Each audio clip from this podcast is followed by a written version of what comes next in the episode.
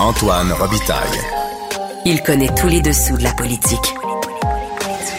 Une entrée privilégiée dans le Parlement. Là-haut sur la colline. Antoine Robitaille.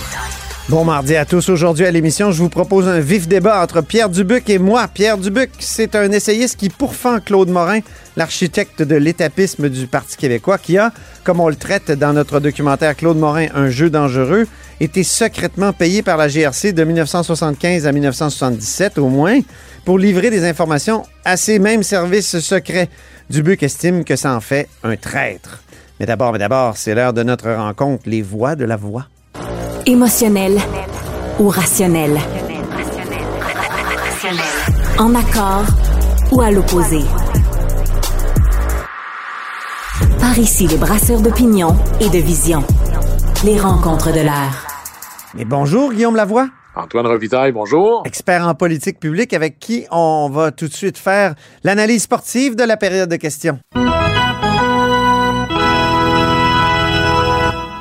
On commence par l'occasion en or ratée de marquer. Oui, et c'était, en fait, c'est pas tant ce qui s'est passé à la période de questions, mais ce qui aurait pu se passer à la période des questions, parce que juste avant la période des questions, le premier ministre François Legault a dit euh, sur la, dans la foulée de l'élection euh, partielle à Jean Talon, où la CAQ a clairement sous-performé, ben, en disant ben c'est clair qu'il y a un message de la population, il va falloir écouter. Et là, il y avait un piège à ours. Et même consulter. Consulter. Il a dit il faut consulter le troisième lien. Puis là, on a posé des questions. Mais comment?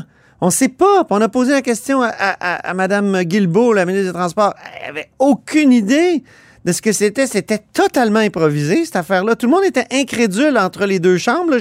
Moi, je suis allé tout à l'heure. C'était incroyable. Vraiment, là, Guillaume, moi, j'ai rarement vu ça. Ben là, ça, ça va être. euh, Là-dessus, euh, monsieur Jean, le premier ministre Jean Chrétien avait de belle expression. Là, Ah oui? t'es peinturé dans le coin, il reste juste une chose à faire, marcher sur la peinture. Ben là, Eh oui. là, je pense qu'il va y avoir une grosse promenade sur la peinture parce que qu'on soit pour ou contre le troisième lien, le gouvernement avait dit on le fait. Ensuite, il a dit on le fait pas, ce que je pense était la bonne décision, mais évidemment a payé un prix, un- a payé un prix politique très élevé pour dire on le fait pas. De réouvrir ça par la suite, évidemment que ça coûte incroyablement cher. Où est-ce que ça va aller? Et de dire, ben, peut-être qu'il pourrait avoir euh, du routier. Tout est sur la table, bref. Et ce qui m'a surpris le plus, Antoine, c'est que c'est arrivé avant la période des questions. Et là, le chef de l'opposition officielle, dire, des fois, il faut profiter des faux pas de ses adversaires. Le chef de l'opposition officielle, ça vient d'arriver. Et au lieu de se dire, hey, j'ai une passe sur la palette devant un filet désert, Oui. a sorti les notes qu'il avait préparées comme si c'était pas arrivé, ça. J'allais dire, il a gardé son vieux plan de match. Non, mais ça n'a pas de bon sens. Tout change. Le filet est vide. Il garde son plan de match. Puis il Ouais, parle des batteries. On va voir si dans les périodes de questions à venir, là, tout le monde va avoir eu la nouvelle que finalement, il y a un joueur là, qui, a, qui a fait une erreur de l'autre côté. Oui. Mais opportunité d'un un- une échappée avec un but filet ouvert qui a été euh, perdu ici. Oui, puis Marc Tanguay, il a mentionné le troisième lien, mais au détour d'une phrase, puis après ça, il est revenu à son, à son vieux plan de match. On peut l'écouter, on peut écouter cette, cette envolée où il reprochait au premier ministre euh, de ne pas planifier comme il faut le déploiement là, de la fameuse euh, grande usine euh, Nordvolt euh, de batteries. là. Où est le plan spécifique? C'est sa responsabilité. J'espère qu'il ne nous prépare pas un autre troisième lien, là. Passons au point 2 de notre analyse. L'échange entre Manon Massé et Sonia Lebel, tu trouves que c'est un jeu révélateur? Oui, et un jeu très intéressant, c'était, euh, si on parlait de hockey, c'était du beau jeu des deux côtés. OK? Et là, on avait vraiment, et ça n'arrive pas toujours dans une période de questions, euh, des, des questions et des réponses pertinentes des deux côtés. Manon Massé, ici, disait, ben, il y a des employés de l'État euh, qui n'ont pas un salaire assez élevé. Ça existe, là, Oui. sortons du mythe que tous les fonctionnaires sont des millionnaires là, qui s'ignorent. Hmm. Il y a des employés de l'État, surtout euh, dans les métiers euh, de garde d'enfants, etc., où on travaille à temps partiel. Puis à la fin, ben, le chèque de paye à la fin de la semaine n'est pas si élevé. Hmm. Et c'est vrai. Et après ça, ben là, surtout à Québec solidaire, on voulait là, élargir la conversation à tous les employés de l'État parce que, rappelons-le, il y a une négociation majeure entre les employés de l'État, du secteur public et l'employeur, le gouvernement du Québec. Et le négociateur en chef, ben, c'est Mme Lebel, qui est secrétaire du, euh, pardon, qui est présidente du Conseil du Trésor. Oui, présidente, oui. Et elle disait, ben, un instant, on ne peut pas comparer des salaires avec des salaires. Ce qu'elle voulait dire, c'est qu'on ne peut pas comparer les salaires avec le public et les salaires avec le privé. C'est des pommes et des oranges. Il faut parler de rémunération globale. Oui. Évidemment que la permanence, ça vaut très cher. Hmm. Un fonds de pension, ça vaut très cher. Et il faut prendre tout ça en compte et je trouvais que ça enrichissait le débat. Les deux ici avaient des points où les deux avaient raison, mais ça m'a fait penser, Antoine, que négocier cette chose-là, malheureusement, dans le débat public, on résume toujours la négociation à les salaires montent de combien, Hmm. alors que ça devrait être plus large que ça. Oui. Il y a aussi une opportunité, parce que moi, il y a une chose qui m'inquiète profondément, puis je le voyais quand j'enseigne à l'ENAP, euh, l'École nationale d'administration publique. Mhm. Les meilleurs vont souvent à Ottawa, les deuxièmes meilleurs vont au municipal, les troisièmes meilleurs vont dans le privé. Des fois, mais les quatrièmes meilleurs vont au gouvernement du Québec. Et Mon c'était pas Dieu. ça à l'époque de. Louis Bernard. C'était pas ça à l'époque des Jacques Parizeau. Le Québec était le premier employeur parce que les défis étaient plus grands, mais aussi les conditions d'embauche étaient plus compétitives. Et tu sais qu'au gouvernement fédéral, à Ottawa, c'est pas loin, là, il existe trois programmes de recrutement d'élite. Oui. Si on a un super brillant qui vient de diplômer d'Oxford, est-ce qu'on veut lui faire passer des examens dans des gymnases où on dit non, non, on a, on a un, un passage là, rapide pour toi? Là? Oui, j'en connais un qui, à programmes. qui s'est arrivé, ça. Ben, il y en a trois programmes comme ça Ben à oui. Ottawa. Il y en a zéro à Québec. Et pourquoi est-ce qu'on ne voudrait pas recruter les meilleurs? Mais si on n'avait pas eu les meilleurs fonctionnaires il y a plusieurs années de ça, on n'aurait pas fait le coup de, de la, euh, la- voyons, le régime des rentes. On n'aurait pas fait la caisse de dépôt. On n'aurait pas été capable de nationaliser l'hydro. Et donc, ça nous prend les meilleurs des meilleurs au service de l'État québécois. Hmm. Et l'autre chose qui est au bon fédéral point, qui est ça, ouais. importante dans les Hmm. négos, Antoine, c'est tu sais qu'au fédéral, l'ancienneté, ça n'existe pas comme facteur de promotion ou facteur pour choisir un emploi. Ça existe pour euh, la paye, les vacances, le fonds de retraite, etc. Mais pas, si tu appliques sur un poste, le fait qu'un soit plus ancien que l'autre, ça n'existe pas, ça. OK. Et je pense que ce serait intéressant. Ici, il n'est pas question d'enlever des droits salariaux ou encore de vacances ou autres. Là, ici, l'ancienneté doit jouer pleinement. Mais pour le choix des gens qu'on veut avoir pour des promotions, ça, ça peut être intéressant. Rendre plus flexible notre capacité, euh, donner plus de flexibilité à la fonction publique tout en allant chercher les meilleurs. Il n'y a pas juste une question de salaire là-dedans. Troisième segment de ton analyse, tu trouves qu'il y a une équipe qui était un peu enfermée dans sa zone aujourd'hui? Ben, je te dirais même les deux. Ce qui Ah bon? c'est presque euh, une perte d'un jeu intéressant. C'est l'échange entre le député de Tachereau, donc à Québec, De Étienne Québec Grandmont, solidaire, oui. euh, de Québec solidaire, qui posait une question à la ministre des Transports, Mme Guilbeault, Ouais. et c'est sur la question du transport interurbain. Alors, les fameux autocars là, entre Ouais. Québec et Montréal, entre Montréal et euh, Sherbrooke ou entre Québec et Chicoutimi, jusqu'à, moi, tu vois, cet été, je suis allé euh, en autobus.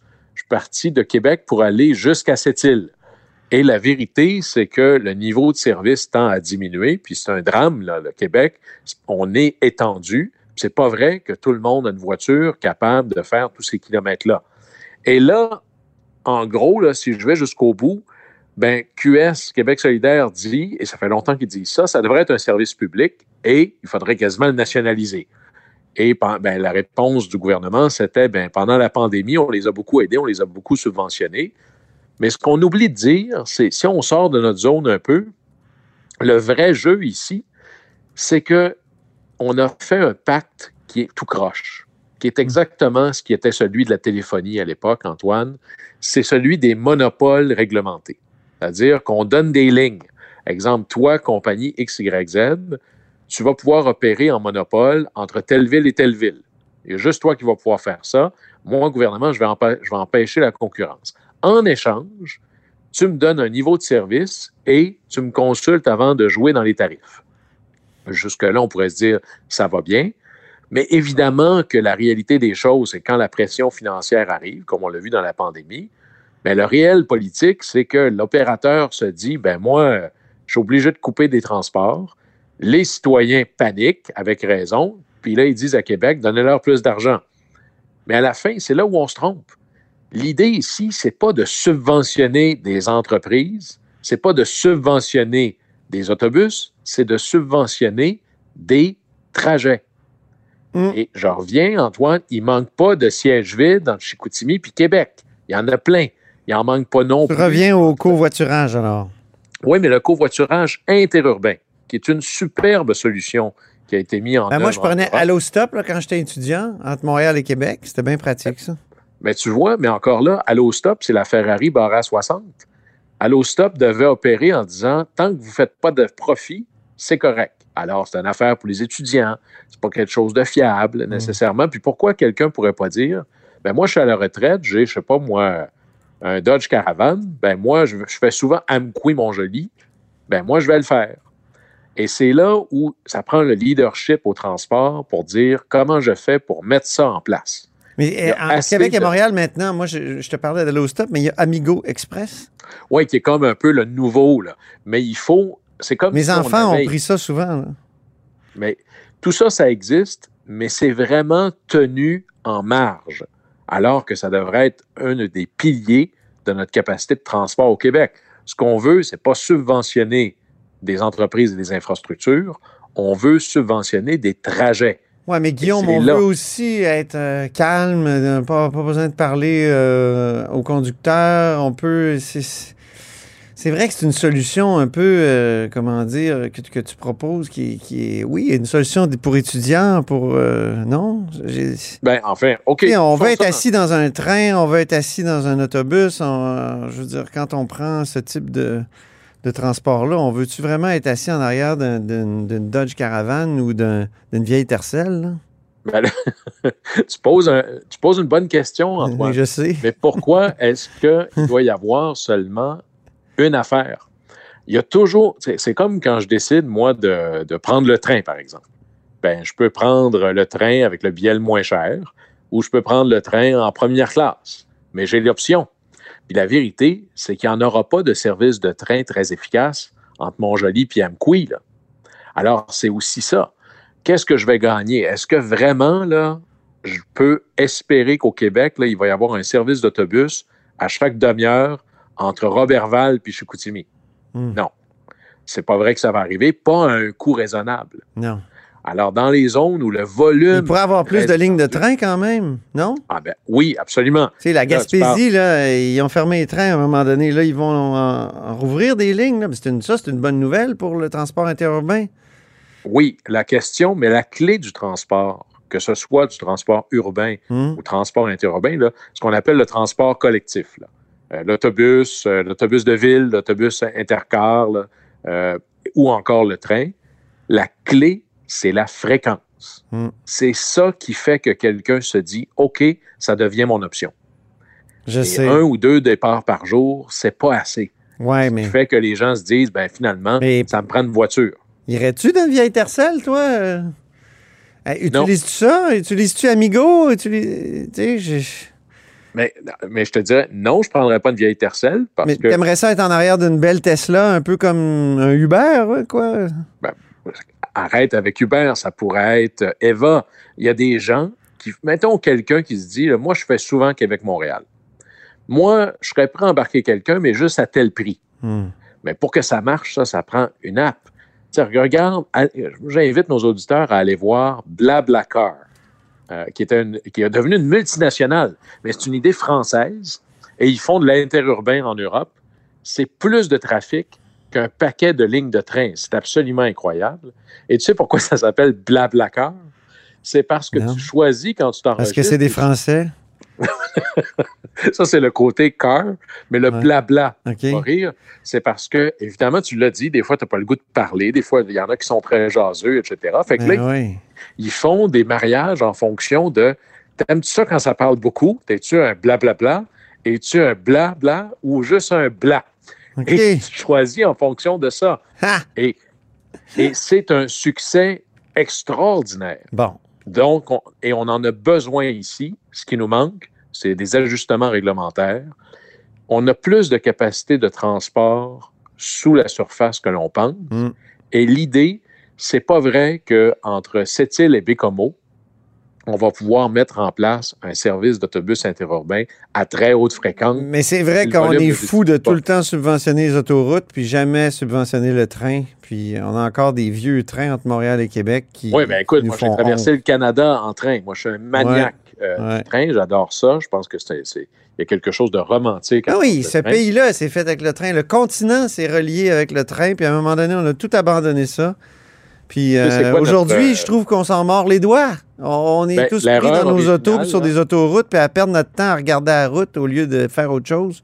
Le péché profond, Antoine, de ce qu'on a fait avec le train, le péché qu'on est en train de refaire avec le REM, c'est d'avoir donné l'emprise, c'est-à-dire là où passent les rails. Ah bon? Hein, Tu peux louer ta maison, mais tu donnes pas le terrain. Hey, on se reparle de tout ça, euh, mon cher. On a, on a pas mal épuisé notre temps. euh, et merci beaucoup pour cette chronique, euh, Les Voix de la Voix. Alors, on se On reparle demain. ça. Salut. Plaisir.